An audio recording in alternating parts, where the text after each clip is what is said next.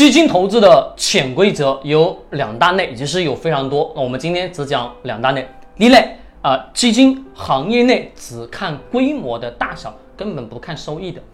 那我们前面的视频有告诉过各位，就是我们的基金公司怎么去挣钱，当然是收你的管理费，对吧？收你管理费，当然我只要做一件事情，就是把我的基金的规模市值不断不断做大。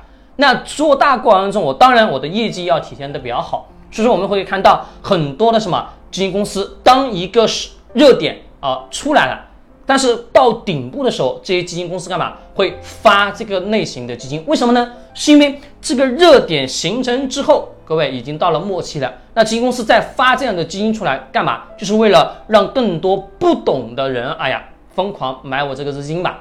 但是我们仔细发现，买完之后啊，咔咔咔什么往底下去跌。到今天为止，我们的基金市场中那么多基金，有一些基金公司，各位只做一件事情，什么事情呢？天天发基金，发基金，为啥呢？它只在靠发基金去挣钱，不在于帮你去挣多少钱，还是有存在这样的基金公司的，各位。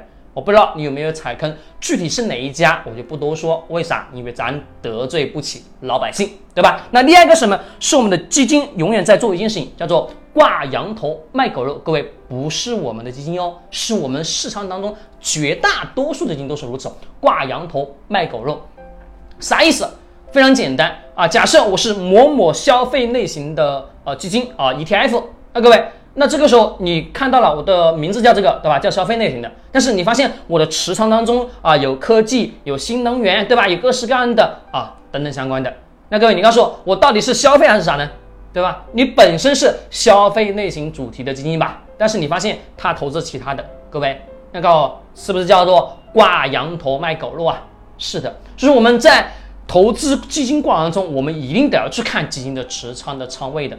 我经常跟大家讲，我说你的呃买基金一定要看它的仓位持仓到底是什么东西，买的是哪些企业，你知不知道它的言行是否一致？这个超级超级关键，决定了你买这基金能获得多少收益的关键因素。关注我更多的投资理财知识干货。